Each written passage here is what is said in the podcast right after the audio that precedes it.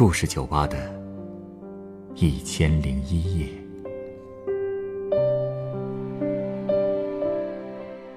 本节目由北京人民广播电台故事广播与凤凰网有故事的人频道联合制作。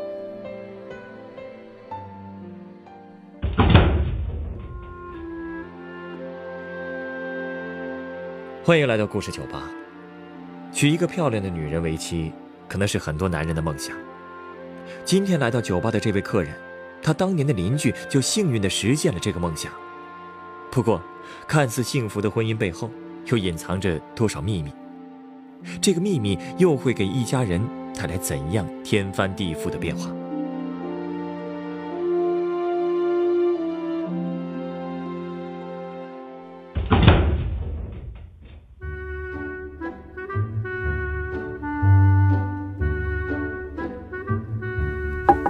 小伙子，你干这行多久了？嗯，做调酒师已经有很多年了，不过开这家故事酒吧还不到一年。哦，哎，干你们这行，每天回家都挺晚的吧？是挺晚的了，每天啊都得忙到凌晨呢。那你老婆没意见呀？啊啊！哎，你可别告诉我你还没结婚啊？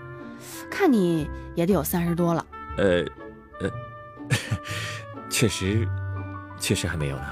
啊，哎呦，那哪成啊？哎，那你有没有女朋友啊？我给你寻摸寻摸呀。呃，这个不用不用，我不着急。哎呦，你说这现在的年轻人怎么都不着急结婚呢？不是，这人生也不一定非要结婚才完整啊。哎呦呀，行行行行行，哎，你们年轻人的思想啊，我们不懂，我就不多管闲事儿了。不过呀。哎，你要是改了主意，想认识个女朋友，哎，别客气啊，你就来找我。好，好，好，没问题，没问题。您平时是不是特别喜欢帮人牵线呀？嗨，你没听说过那句话吗？这做母亲跟做媒人是我们女人的两大天性啊！啊，真有这种说法呀？我还能骗你不成吗？而且有人还说说这成就一桩婚事，胜造七级浮屠呢。哟，和救人一命一样的功德呀！这肯定的呀！哎，你想啊，这牵成一次媒，两家人受益，再生个娃，那可是创造生命啊，跟救人一命当然可以相提并论了。所以从我妈到我呀，都特别喜欢帮人做媒。对了，这说起做媒啊，哎呀，我还想起一个故事呢。哦，那看起来我又有故事听喽。嘿，你这人年纪不小了，还挺爱听故事。哎，您可别这么说啊，这故事啊，无论什么年龄段的人可都爱听。只不过我属于那种特别爱听的。哎，成，那我就跟你唠唠。好啊。这事儿啊是这样，哎呀，想起来还真是挺让人感触的。那还得从我妈主动做媒人说起。我爸爸呀是部队的，部队的同事家属呢不都住一块儿吗？当时跟我们家住隔壁的是一个姓吴的干事。这吴干事呢是军校毕业的大学生，哎，用我爸的话讲啊，要论无线电技术，我们部队里可没人能比过他。虽然说他工作上顺风顺水的吧，可这人呐快三十了，还没解决个人问题。所以您妈妈就开始帮忙张罗了。啊，对呀。我妈就问他说：“哎，你对人家女方有什么要求啊？”这小吴啊倒是直接说：“别的无所谓，只要漂亮、身材好就行，为了下一代嘛。”这要求确实太直接了。哎，那您妈妈有合适的人选吗？哎呦，找了呀，前前后后给找了仨呢。你说这仨姑娘算不上是倾国倾城吧，但好歹也都特别秀气啊。可这谁能想到？吴干事啊，是一个都没瞧上。他呢说人家第一个姑娘不白，又说第二个有点胖，干脆又嫌第三个塌鼻梁。哟，这么苛刻呢？是啊，我妈这下可没辙了，只能就放弃了这呃造七级浮屠的机会。结果放弃了呀，也不甘心，还在那叨唠，说这小吴啊，难不成想找个西施吗？哎，结果。还真让我妈给说中了啊！真有西施那种姑娘啊！哎，你别说啊，哎呦，真有那姑娘漂亮的，水灵着呢。吴干事啊是两年之后结的婚，这婚礼上所有人都傻了，新娘是真漂亮嘿！你说虽然咱都不知道这西施长啥样哈，可是你想让所有人都惊呆了的那种漂亮，也应该是漂亮到一定高度了吧？嗯，确实是。所以我妈呀，嘿，心服口服了。这结婚之后呢，我们就发现这新娘子人是漂亮。但是这个性格啊，挺内向，在楼里看见了，也就是顶多笑一下，打个招呼。所以呢，大家对他的情况了解的也就不太多，不太熟悉，只知道啊，他呀姓简，在食品厂工作。不过他爸爸呢，倒是经常来串门，还挺和气的一个人。然后呢，这个又过了一年，吴干事的闺女啊就出生了。我跟我妈还去他们家看了看呢。哎呦，那小闺女儿真漂亮啊，一看就是个美人坯子。但你说啊，按说生了这么漂亮一丫头，可是好事儿啊。但是我跟我妈就注意到这小简的情绪好像不大对，一直就在床上那么歪躺着，这眼神啊也是犹犹离离的。这吴干事的妈妈呢，当时也从老家赶过来的，也呀阴着一张脸。我们就都觉着这气氛好像不大对，所以就觉得，哎呀，就别多待了，就赶紧走吧。难道是因为没生儿子，婆婆不高兴了？嘿，你这跟我妈想到一块儿去了哈。我妈也是这么猜的，觉得是不是这婆媳呀吵架了？但是后来啊，又过了几天，我们才知道，冤枉人家老太太了。冤枉了？怎么回事啊？出事儿了呗。有一天周末。我呀，在院子里看书呢，就突然发现隔壁吴干事家这院子里火火光四起的。我呢，跟我爸妈隔着篱笆往那边一瞧，就发现这小简披头散发的坐在地上，还光着脚，不停的往这火堆里扔东西。什么情况啊？他烧什么呢？哎呦，你可不知道，什么都烧，什么衣服啊、书啊，哎呦，小板凳吧，什么的全都往火里扔。呀，我妈就冲他喊说。哎呀，小简呀，好好的东西你烧什么呀？你知道吗？当时问了好几遍，这小简连看我们都不看一眼。眼看着这整个家都快被烧光了，我妈急了，我妈赶紧去敲他们家门。正敲着呢，这吴干事啊抱着孩子也跑回来了，他妈就跟在后边。这听我妈一说，哎呦，吓得两口就直接赶紧冲过去了。好一番折腾啊，总算把这火给扑灭了，家里的事儿也解决了。哎，这小简是不是产后抑郁症啊？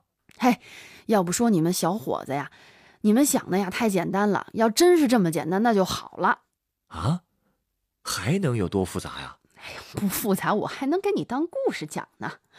我跟你说啊，这后来吴干事可跟我们全说了。原来呢，之前我妈不是帮他介绍对象吗？不是都相亲失败了吗？这吴干事啊，后来就又相了好多次，但是啊，还是次次都嫌人家姑娘不够漂亮。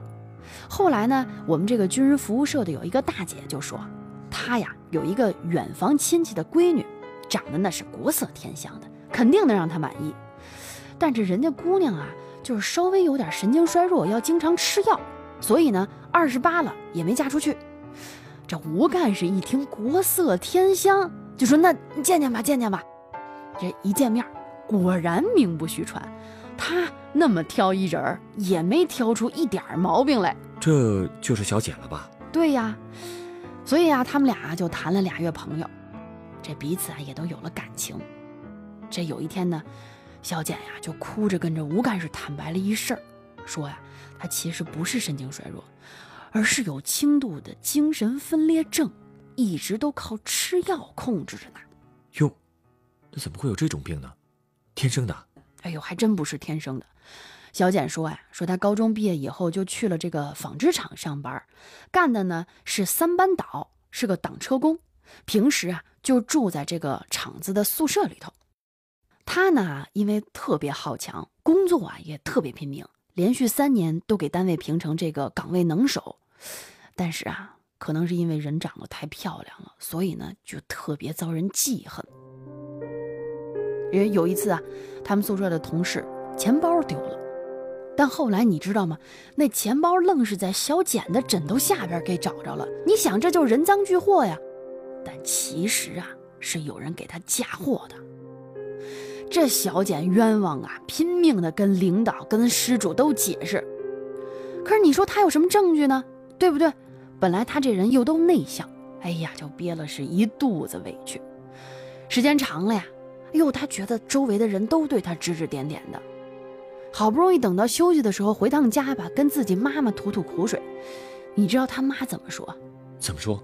老太太说：“说苍蝇不叮无缝的蛋，他们为啥单单害你啊？”这这，哎，这是亲妈能说出来的话吗？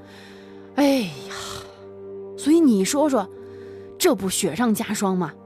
哎呀，小简呀就吃不下睡不着。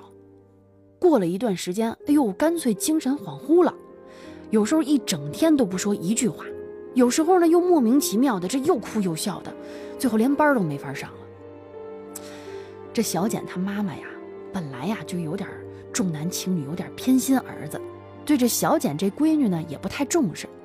等小简他爸哦，他爸是在地质队工作，等他爸从地质队放假回来，带小简去医院看了。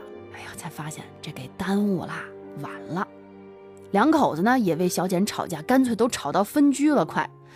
但这病啊，却是没法治了。看来这家里啊，关心小简的只有他爸了。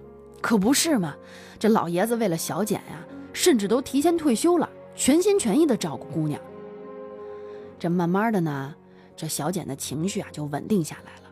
后来呢，就给她调到了食品厂。几乎啊，跟正常人你不仔细瞧看不出来分别。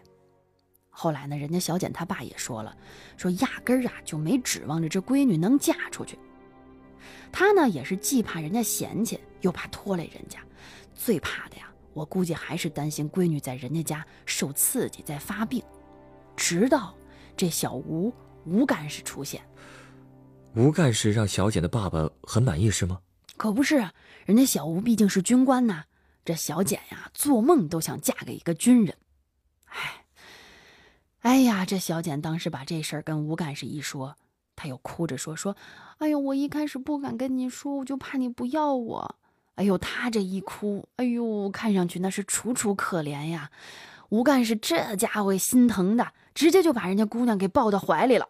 然后，他们就结婚了。是啊，这吴干事还怕自己妈妈知道，干脆。就跟他妈也隐瞒了这个小简的病情，但没想到啊，这娃一生，他们最担心的事儿还是发生了。这吴干事发现小简好像都不用睡觉了，整宿整宿的就睁着眼儿，要么呢就是半天不说话，要么说起来呀就是喋喋不休，又哭又笑的。对自己的亲闺女呢也是，又喜欢的时候是又亲又捏。这不高兴的时候，就直接把孩子丢到脚后，看都不看一眼。这婆婆也是经过事儿的人呢，这觉得这不对劲儿啊，这，然后就赶紧追问这小吴。最后这吴干是扛不住，说实话了，气的老太太呀是当场就给了这小吴一耳光。当妈的生气也确实能理解，那更何况这吴干事他妈呀，其实也不容易。这老太太呀。后来哭着跟我妈说：“说你知道吗？这吴干事啊，十三岁就没爸爸了，这是老太太一个人拼了命的供他读书。可最后呢，儿子娶了……哎，你说这能不让当妈的伤心吗？哎，不过既然只是轻度精神分裂，等孩子断奶了，继续吃药总是能控制的吧？理儿是这么个理儿啊，可是你说这能控制到什么程度呢？这谁都不知道。”这你看，这俩人才离开家一会儿，这房子都差点给烧光了。老太太觉得呀，说完了，我儿子这辈子算是完了。所以之后没几天呢，干脆一负气回老家了。不过呀，这前脚刚走，小简他爸后脚倒是都给搬进来了。但是你看，这吴干事家里只有一房一厅，人老爷子也不嫌苦，干脆就在厅里支了一张行军床，一睡就是五年呐。这个爹当的不容易啊。不过有他在，小简应该好多了吧？哎呀，这之后啊，倒是没有什么特别大的动静。他们家的闺女，小名叫毛毛，从小到大呢都是外公给带。有一次啊，这老爷子还送了我妈一大袋月饼，卖相呢是看着有点差。他说啊，说那些都是食品厂淘汰的，低价就卖给员工了。这我们才知道，这老爷子啊，怕小简被开除，干脆呀，有的时候还替小简到食品厂上班呢。好家伙，这一把年纪也够瘦的呀！这可说呢。哎呀，其实你说他们家这事儿啊，不光这老爷子辛苦，吴干事也是。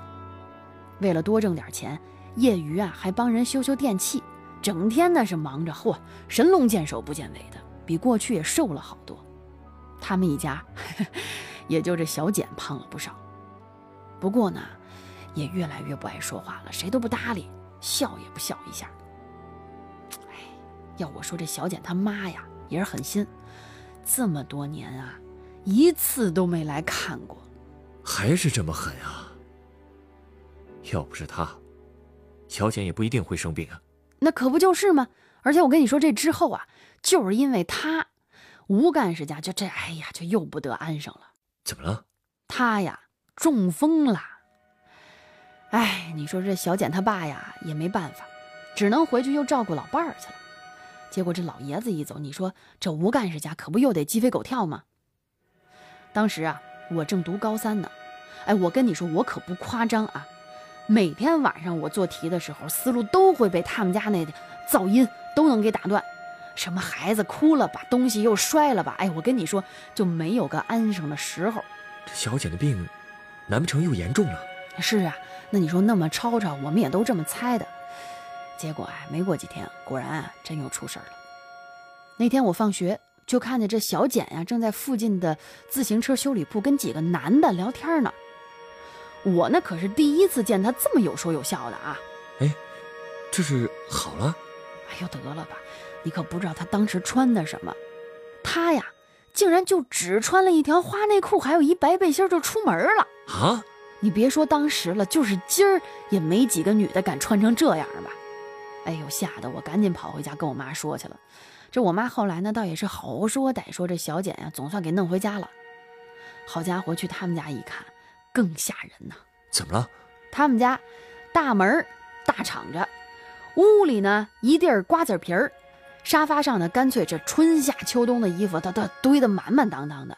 衣橱的门也坏了，用一根棍儿顶着。你再看那厨房的水槽里，哎呦我的天，那脏碗筷都堆成山了。这这过的什么日子？这可不是，我跟我妈都吓坏了。但是呢，这小简你说要再跑了怎么办呀？所以我妈干脆就陪小简待在了他们家，直到吴干事领着毛毛回来。听说我妈说完这些事儿以后，哎。叹了口气说：“这离了我老丈人，这日子果然呀过不下去了，都快。”哎呀，那怎么办呀？老丈人能回来吗？回不来呀。所以说这吴干事为了家里啊，干脆决定转业吧。我爸就觉得说：“哎呦，你说年纪轻轻小伙子，你这转了业多可惜呀！”就干脆说邻里邻居的找他谈几次吧。但是也都没劝住。不过呀。也就是那几次谈话，让我们知道了一个更惊人的消息。什么消息啊？小简呐，压根儿不是他爹亲生的。啊？那他的亲生父亲是谁呀？这就不知道了。不过其实啊，当初啊，是因为小简他妈一直没生出来孩子，这夫妻俩呢，干脆就领养了小简。一开始啊，这当妈的对小简还挺好的，但是自己一生下儿子之后，哎呦，就嫌这闺女多余了，就只有这小简他爸一直是对小简视如己出，特别亲。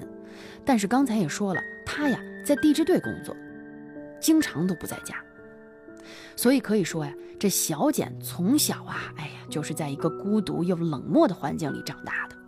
原来是这样啊！哎，你看这后来小简他妈不是中风了吗？老太太躺在床上啊，就把自己的这辈子从头到尾都想了个遍。哎呦，就突然觉得，哎，良心发现了，觉得对不住自己这闺女了。越想越难受，就都哭着把这些事儿啊跟吴干事全说了。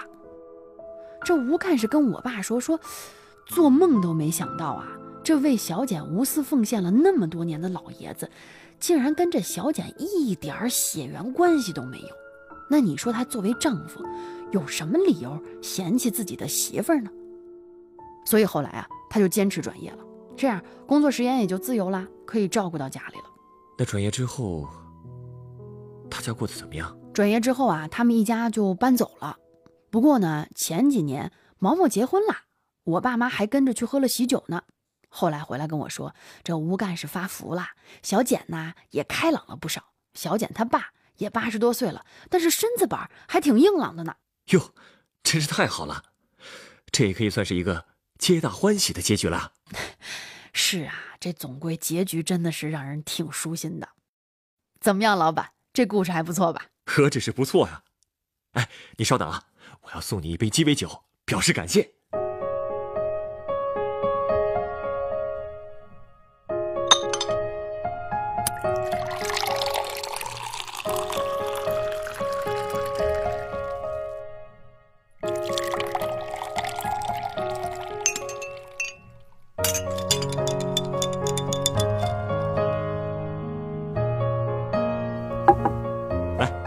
鸡尾酒。哎呦，我费了半天劲给你讲了这么个故事，你就给我一杯白水加冰啊？这这也是鸡尾酒吗？哟，我怎么敢糊弄你啊？还指望您帮我介绍女朋友呢？您尝尝再说。嗯。哎呦，还挺辣，这么苦啊？这杯酒啊，是用沃德嘎加阿尼塞特茴香酒调成的冰山。之所以送您这杯酒。是我通过您的故事想到了一个道理：浮在海面上的冰山，只不过是整座冰山的一小部分。可大部分人却只能看到那小小的一部分，却看不到海面下隐藏的秘密。胡干事相亲如此，小简一家人的关系也是如此。看不到的部分，或许是危机的源头，也可能是一片震撼人心的景致。对于不同的视角和带着不同目的的人来说，那隐藏的冰山，对个人的意义也不相同吧？所以你的意思是，要珍爱生命，远离冰山？当然不是。我们生活中的各种现象，都像是一座冰山，又怎么能远离得了呢？我只是想说，对任何人和事，都不要轻易下结论，做判断。看似是一杯加冰的白水，实际上，也会有着辛辣的口味。你说对吗？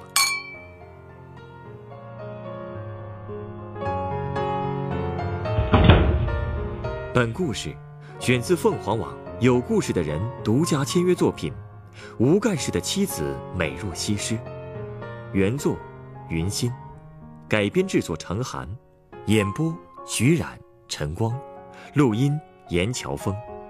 人人都有故事，欢迎搜索微信公众号“有故事的人”。写出你的故事，分享别人的故事。